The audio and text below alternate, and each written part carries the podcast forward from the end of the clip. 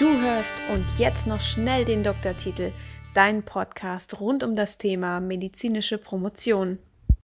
Herzlich willkommen zu unserer ersten Podcast-Folge in unserem Podcast rund um die medizinische Promotion. Mein Name ist Desiree und ich bin euer Promotionscoach. Ich leite diesen Podcast als Gründerin von Step by Step zum Dr. Med, dem Online-Coaching-Konzept für medizinische Doktoranden und Doktorandinnen. Unser Team besteht allerdings aus mehreren Frauen, die alle aus der Wissenschaft stammen und euch mit ihrer Expertise an entsprechender Stelle in diesem Podcast zur Seite stehen werden.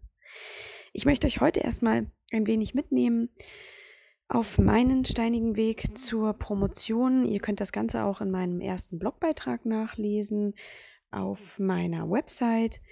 Diese werde ich euch dann später in die Show Notes tun. Zum Ende dieser Folge werde ich euch noch einen kleinen Ausblick geben, wie dieser Podcast eigentlich aufgebaut ist, was für Ziele er hat und worauf ihr euch in den nächsten Podcast-Folgen freuen könnt. Ja, ich nehme euch einfach jetzt mal so ein bisschen mit in meine Welt. Ich bin Desiree, ich bin 1991 in Berlin geboren, mittlerweile 29 Jahre alt und habe mir 2011 meinen Traum erfüllt, Medizin zu studieren. Das war in Berlin gar nicht mal so leicht, aber ich habe die Herren und Damen in einem Auswahlgespräch davon überzeugen können, dass ich unbedingt Ärztin werden muss. Mein Durchhaltevermögen hat sich bisher schon eigentlich immer ausgezahlt, auch in Sachen medizinische Promotion, die auch bei mir nicht immer leicht war. Ich habe dann 2017 angefangen als Ärztin in der Charité, nachdem ich direkt nach sechs Jahren Studium angefangen habe zu arbeiten. By the way, das würde ich übrigens keinem empfehlen, zwei Wochen nach dem Staatsexamen direkt anfangen zu arbeiten. Das ist wirklich ganz schön haarig und ich hätte mir im Nachhinein doch mal eine kleine Verschnaufpause von ungefähr zwei Monaten oder so gönnen sollen. Naja, so ist es gekommen. Ich habe dann in der Rheumatologie angefangen zu arbeiten an der Charité Universitätsmedizin in Berlin und bin dort aktuell jetzt auch noch tätig. Ich werde da jetzt aber bald ähm, äh, gehen, weil ich meine Facharztausbildung fertigstellen muss und werde als Gastwissenschaftlerin im Fatigue-Zentrum hoffentlich weiter aktiv bleiben. Der Antrag ist jetzt gerade gestellt weil ich dort noch meine Doktoranden weiter betreue und vor allen Dingen meine eigene Forschung noch vorantreiben möchte. Ich habe selbst 2014 bereits in der Forschung begonnen. Da war ich noch mitten im Studium, im sechsten Semester. Das ist eigentlich relativ typisch für Studierende, die während ihrer Studienzeit schon die Promotion beginnen wollen. Ich war ganz töricht und habe gesagt, na klar, ich fange jetzt schon an, damit ich fertig bin, wenn ich 2017 ähm, Ärztin werde. Das war natürlich nicht der Fall. Jetzt werden einige von euch sagen, oh ja, das kenne ich. Die Doktorarbeit dauert immer länger, als man denkt. Ich habe letztlich 2018 publiziert und dann meine Doktorarbeit auch eingereicht, betreue aber mittlerweile seit 2017 trotzdem schon nebenher Doktoranden und wissenschaftliche Hausarbeiten in der Uni habe selber mehrere Publikationen geschrieben und bin ständig auf Kongressen unterwegs seit 2014, um meine Forschungstätigkeit auch der Öffentlichkeit zu zeigen. Ja, das, woran ich forsche, ist vor allen Dingen die Psyche von Rheumapatienten. Das ist so ein bisschen mein Steckenpferd und ist auch weitestgehend Thema bei meinen Doktoranden und Doktorandinnen. Wir haben hier verschiedene Gesichtspunkte der Untersuchungen. Wir gucken, ähm, wie viel psychische Begleiterkrankungen bringen die Patienten eigentlich schon in ihrer Erkrankung mit. Wie früh müssen wir hier vielleicht screenen? Und wie wirken sich psychische Begleiterkrankungen auf Schmerz und Rheuma aus? Das Ganze möchte ich äh, gerne noch ein bisschen ausweitern. Das ist wirklich so mein mein Herzensthema und ich merke einfach, dass die Psyche von Patienten, egal in welchem Bereich, immer noch extrem vernachlässigt wird und bin eigentlich jetzt dabei, mir eine Selbstständigkeit insofern für die Perspektive aufzubauen, dass ich eben eine ganzheitliche Praxis führen möchte, wo eben auch die Psyche der Patienten nie außer Acht gelassen wird und nebenbei werde ich dann weiter forschen an der Charité. Das ist jetzt aktuell so mein Plan. Ja, ich möchte euch ein bisschen von meiner eigenen Promotion erzählen. Ich habe 2014 über eine wissenschaftliche Arbeit den Einstieg in meine Promotion gefunden, was bedeutet, dass ich damals mir ein Hausarbeitsthema aussuchen musste an der Charité und gesagt habe, Mensch, warum denn nicht irgendwie gleich was machen, was ich vielleicht auch in meine Doktorarbeit umwandeln kann? Und habe den Chef der Rheumatologie angeschrieben und meinte, hey, haben Sie nicht irgendwie vielleicht ein interessantes Thema für mich? Und dann hat er gesagt, ja, wir haben hier gerade äh, eine Betreuungsperson, die gerne zum Thema Psyche ähm, etwas auflegen will. Vielleicht haben Sie ja da Lust. Ich habe dann die meine Betreuerin angeschrieben und sie hat mir dann gesagt, ja, wir können hier eine Literaturrecherche machen zum Thema Burnout bei Rheumapatienten. Habe ich gesagt, oh, das hört sich spannend an, das mache ich. Als es dann soweit war, dass ich die wissenschaftliche Arbeit schreiben sollte, wusste ich überhaupt gar nicht mehr, wo ich anfangen soll. Ich habe mir tierisch äh, auf die Zunge gebissen und mich geärgert, dass ich in den Kursen für wissenschaftliches Arbeiten und äh, wie mache ich eigentlich eine Literaturrecherche meinen letzten Urlaub geplant habe. Ähm, das kennen sicherlich einige von euch. Ich finde, diese Kurse kommen immer genau zu dem Zeitpunkt, wo, man sie überhaupt nicht braucht. Und das dann so was von dröge Theorie ist, dass ich da nie aufgepasst habe. Also stand ich jetzt da und habe mich geärgert und habe gesagt, Mist, jetzt hätte ich diesen Kurs gebraucht. Online-Kurse gab es aber zu diesem Zeitpunkt überhaupt noch gar nicht, sodass ich mir irgendwas hätte nochmal neu ansehen können. Was ich dann gemacht habe in meiner Verzweiflung, ist, mich in einen Promotionskurs einzuschreiben an der Uni, der auch wirklich sehr, sehr hilfreich ist. Kann ich jedem von euch empfehlen, diese Kurse zu belegen. Die sind ganz toll, um einen groben Überblick dazu bekommen, was eigentlich ähm, Promotion ist, wie man so ein Word-Dokument erstellt. Das kann man da ganz gut lernen. Und ähm, sich auch so ein bisschen auf ein Thema festlegen. Mehr machen diese Kurse allerdings nicht, aber ich habe zumindest dort schon mal rausgefunden, wo ich überhaupt Literatur finde, nämlich in der Datenbank PubMed.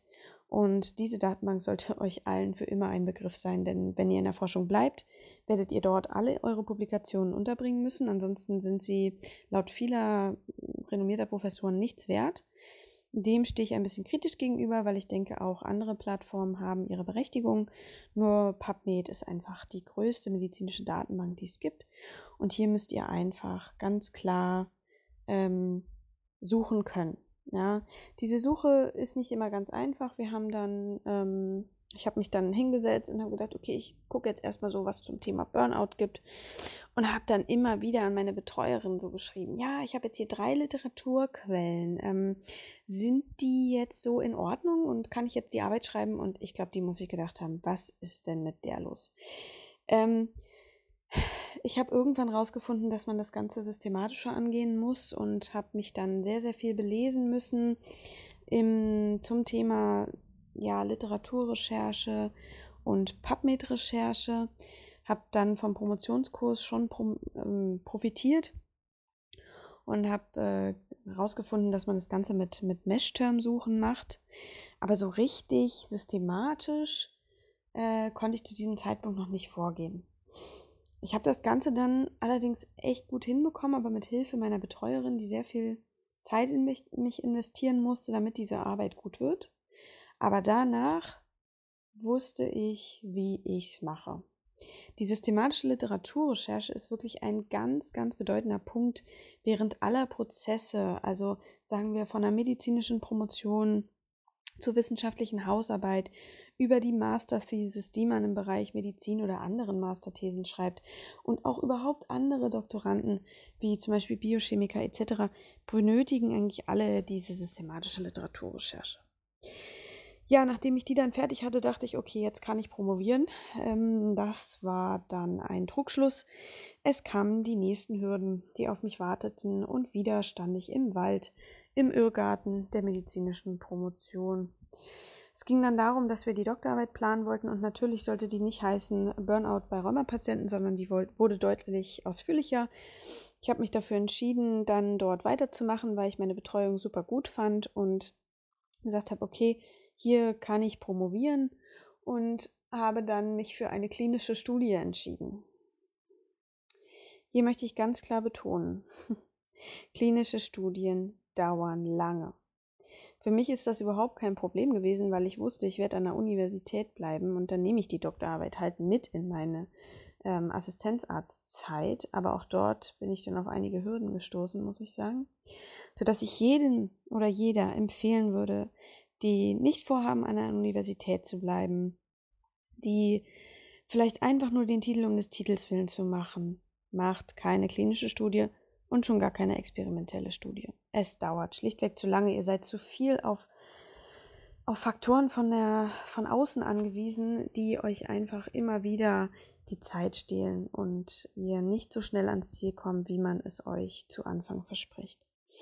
Wie gesagt, das war bei mir jetzt nicht das größte Problem. Mein Problem war eigentlich das, dass ich relativ auf mich alleine gestellt war, wann, als es hieß, ja, wir machen eine Studie, aber dazu gehört auch ein Ethikantrag, dazu gehört ein Datenschutzantrag. Schreiben Sie das Ganze doch schon mal vor. Das hat mir im Endeffekt sehr, sehr viel Wissen gebracht, aber ist natürlich weit über das Ziel einer medizinischen Promotion und schon gar nicht unter dem Titel Ich mach mal schnell den Doktortitel zusammenzufassen. Deshalb ist es so, dass ich euch in jedem Fall davon abraten würde, wenn ihr nur Ich mach mal schnell den Doktortitel verfolgt, in jedem Fall keine Studie, die noch nicht etabliert ist, anfangt. Ich habe da, wie gesagt, sehr viel für meine spätere wissenschaftliche Tätigkeit gelernt, habe also dann nach 15 Verbesserungsversuchen diesen Ethikantrag hinbekommen. Ganz toll sind auch immer Vorlagen. Lasst euch einfach mal einen alten, alten Ethikantrag geben. Ihr könnt das eigentlich alles so übernehmen. Ist immer wieder der gleiche Quatsch. Und ähm, habe dann äh, meine Studie planen sollen. Ja, wie plant man jetzt eine Studie? Einer meiner größten Fehler, den ich immer wieder begangen habe, ist eigentlich nicht ausführlich mich vorzubereiten. Das muss ich echt sagen. Im Nachhinein ist gute Planung wirklich die halbe Miete. Und damit meine ich auch, mal bestehende Dinge zu lesen. Nur hasse ich Lesen. Also insofern, ich liebe Lesen, aber Mindset-Bücher, Romane und so weiter, aber keine dröge Theorie. Und ich habe tatsächlich mich echt überwinden müssen, so Dinge zu lesen, wie plane ich eine Studie. Ich habe es dann am Ende gemacht, aber ich hätte gerne tatsächlich auch sowas gehabt, wie ich jetzt hier erfunden habe, nämlich, ähm, dass ich mir einfach was anhöre oder anschaue und weiß, worauf es ankommt. Wenn man so will, könnte man ja jetzt auch sagen, das hätte mir auch meine Betreuerin alles erklären müssen. Naja, das Problem ist hier einfach, das sind Mediziner und die haben super viel zu tun. Ihr könnt und dürft nicht von euren Betreuern erwarten, dass sie euch alles vorkauen. Ihr seid eigenständige Menschen, ihr müsst euch fortbilden und ihr müsst eben lesen, lesen, lesen oder halt wie in meinem Fall hören oder schauen oder euch eben von Leuten beraten lassen, die sich darauf spezialisiert haben. Ich berate meine Klienten auch immer wieder ähm, im 1 zu 1 Coaching und kann ihnen da genau sagen, worauf es ankommt. Das ist eine sehr bequeme Variante, die sich sicherlich ähm, viele Ärzte unter euch ähm, gönnen sollten, weil es einfach viel, viel leichter ist, Leute äh, an der Seite zu haben, die sich eben damit super gut auskennen und euch eine Menge Arbeit ersparen. Ich bin eben einfach der Meinung, dass man Arbeit nicht doppelt machen muss. Man muss das Rad nicht neu erfinden, wenn es Leute gibt, die einem das auch so erklären können, dass man es eben beim ersten Mal und nicht erst beim dritten Mal richtig macht. Das ist der Grund, warum ich eben Step by Step zum Dr. Med entwickelt habe. Die nächsten Schritte, die es dann bei mir zu gehen ging, war dann zum Beispiel, dass ich die Fragebögen auswählen musste. Welche Fragebögen nehmen wir? Welche Fragebögen sind eigentlich validiert? Welche Fragebögen eignen sich am besten dafür, psychische Komorbidität bei Rheumapatienten herauszufinden? Das Ganze hat mich auch unheimlich viel Zeit gekostet. Dann kann ich euch gleich als kleinen Tipp mitgeben, Schaut gleich nicht nur auf das Aussehen des Fragebogens Bogens oder ob man da möglichst viel mit herausfinden kann. Entscheidend ist auch, wie wertet ihr diese Bögen eigentlich aus? Ich hatte einen Bogen dabei, den habe ich am Ende dann auch wieder rausgeschmissen, weil der so umständlich auszuwerten war, dass ich dachte, wie soll ich damit jemals Statistik betreiben? Das sind Dinge, die beachtet man als Promovent oder Promovende nicht, wenn man einfach nur ganz schnell und naiv promovieren will. Übrigens, wenn ich immer sage, schnell promovieren, dann heißt das eigentlich für mich leicht promovieren, weil schnell promoviert keiner. Eine Promotion sollte auch einen Anspruch haben, der eben nicht huschi-huschi ist, sondern einfach wirklich, es sollte eine Leistung sein. Ich meine, unsere biochemischen Kollegen äh, etc., die brauchen drei bis fünf Jahre für ihre Promotion. Warum maßen wir Mediziner uns eigentlich immer an, dass es bei uns besonders schnell gehen darf? Die Überschrift meines Podcasts ist dementsprechend natürlich auch ein bisschen zynisch, weil wir natürlich ähm, das nicht innerhalb von einem Jahr rumbekommen. Und mein Tipp auch hier am Rande, vertraut nicht auf die Tatsachen, ein Freisemester reicht, dann ist die Doktorarbeit fertig. Meistens ist das Freisemester völlig für die Katz, weil die Datenerhebung zu diesem Zeitpunkt nicht richtig stattfinden kann oder man eben ja die richtigen Patienten nicht vor Ort hat etc. Das heißt, wenn ihr Freisemester nehmt, dann plant genau, wie ihr das ver ja, ver also verbringen wollt, weil in den meisten Fällen läuft es leider darauf hinaus, dass man irgendwie viel Zeit hat, aber auch nichts schafft. Ähm, genau. Dann ging es bei mir weiter äh, damit, dass natürlich irgendwann mal die Patienten befragt werden mussten. Ich habe dann letztlich 2015, ich habe im Januar 2014 die wissenschaftliche Arbeit geschrieben habe ich dann endlich die ersten Patienten befragt. Das Ganze ging dann relativ lange und ich habe nebenbei auch eine retrospektive Analyse geschrieben und äh, habe viel für die Forschung getan, sodass ähm, ich letztlich die retrospektive Analyse ähm, für meine Promotion genutzt habe und die andere Arbeit ähm, nebenbei gemacht habe, weil ich einfach auch gemerkt habe, dass ich eben die klinische Studie nicht mit dem Leben eines ähm, Assistenzarztes im ersten Jahr, der eine volle Sprechstunde hat. Ähm, ich gender übrigens nicht immer, das müsst ihr mir verübeln, äh, dürft ihr mir nicht verübeln. Ich finde es manchmal ein bisschen anstrengend, gerade in gesprochenen Sätzen. Also ich fühle mich nicht angegriffen, wenn ich zu mir Arzt sage. Ich hoffe, ihr nehmt mir das auch nicht übel. Wenn ich nicht alles konsequent durchgender. Ähm, genau, ich äh, war Assistenzärztin und ähm, konnte einfach keine Patienten mehr sehen. Mir war dieses Projekt aber so ein Herzensanliegen, sodass ich gesagt habe, hey, ich mache das mit einer weiteren Doktorandin zusammen und ähm, wir teilen uns diese Arbeit auf. Das haben wir gemacht. Meine Doktorandin ist jetzt fast fertig mit dieser tollen Arbeit und wir werden die bald ähm, dann publizieren. Und ich freue mich darauf auch schon sehr. Habe, wie gesagt, meine eigene Publikation, die ich zur Promotion verwendet habe, 2018 veröffentlicht. Und ja, die Schritte dahin waren sehr, sehr steinig. Das ähm, kann ich euch dann in auch nochmal in anderen Podcast-Folgen immer mal wieder werde ich euch Anekdoten bringen aus meinem Leben, was ich so eben falsch gemacht habe. Ich werde auch nochmal einen Podcast aufnehmen zu Publikationen. Das ist ja auch nochmal so eine ganz eigene Geschichte, nämlich zu publizieren in Journals ist immer, immer schwerer geworden in den letzten Jahren. Und auch hier haben wir sicherlich ähm, viel Stoff, den wir gemeinsam erarbeiten können. Ja, damit äh, möchte ich erstmal meine eigene Geschichte schließen. Ich kann nur sagen, am Ende wird alles gut. Die Frage ist, wie viel Zeit man dafür investieren möchte. Und wenn ihr sagt, ihr seid auch eher die, die eigentlich nicht das Rad neu erfinden wollen, nicht alles selber herausfinden wollen, sondern euch eben von Leuten wie mir helfen lassen wollt, dann wird in jedem Fall Step by Step zum Dr. Med genau das richtige Tool sein für euch, um möglichst schnell zumindest durch die planbaren Aspekte eurer Promotion zu kommen. Wie gesagt, schnell ist relativ. Schnell sind immer mehrere Jahre. Das muss euch bewusst sein, wenn ihr promoviert. Und ja, beim nächsten Mal werden wir die Themenwahl ein bisschen genauer unter die Lupe nehmen und mal gucken, für wen welches Thema doch gut geeignet ist. Ich wollte euch jetzt zum Schluss ja nochmal erzählen, wie der Podcast aufgebaut ist.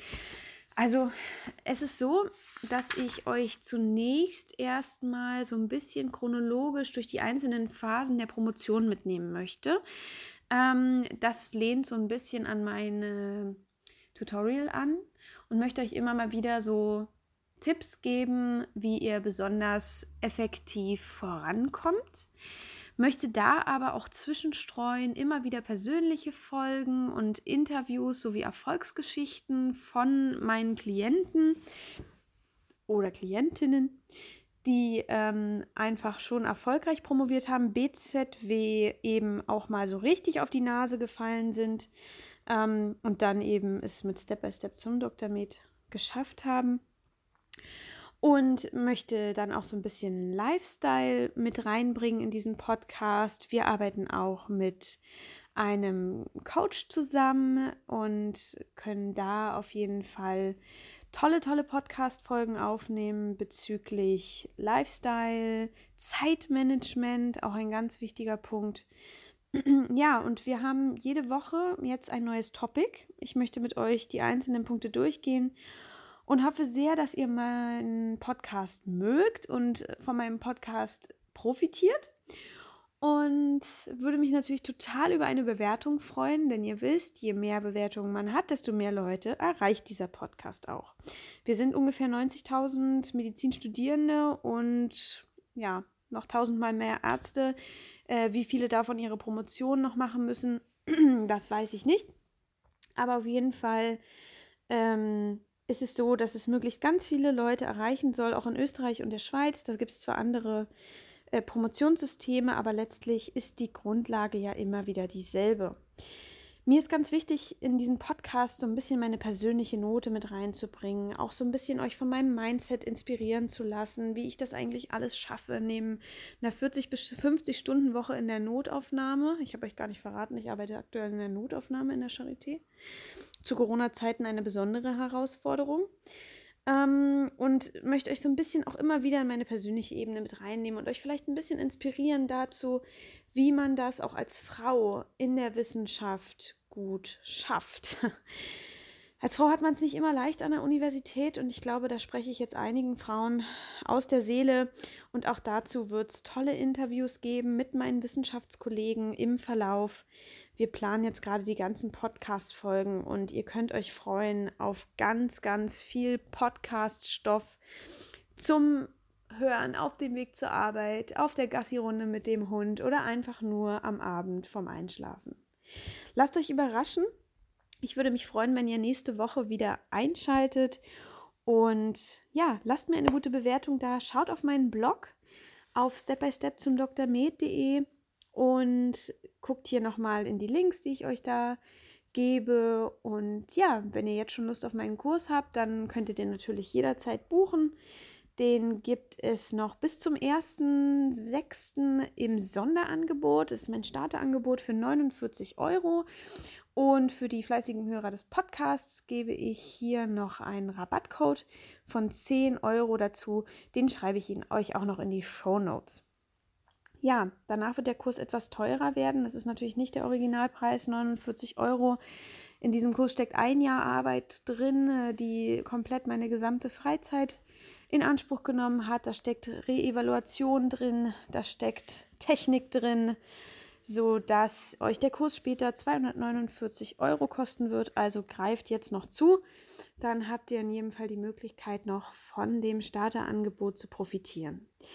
Da ich weiß, dass Studierende, die promovieren, natürlich nicht so viel Geld haben, werde ich mir hier noch einen Rabatt ähm, überlegen, so dass sich möglichst jede und jeder diesen Kurs leisten kann. Das ist mir besonders wichtig, da ich einfach finde, dass dieses Wissen einfach an die Leute gehört. Und trotz allem müssen wir einfach schauen, dass wir hier ähm, eine gute Basis finden. Ich wünsche euch jetzt einen wundervollen Samstag und freue mich auf das nächste Mal. Bis dahin, eure Desiree.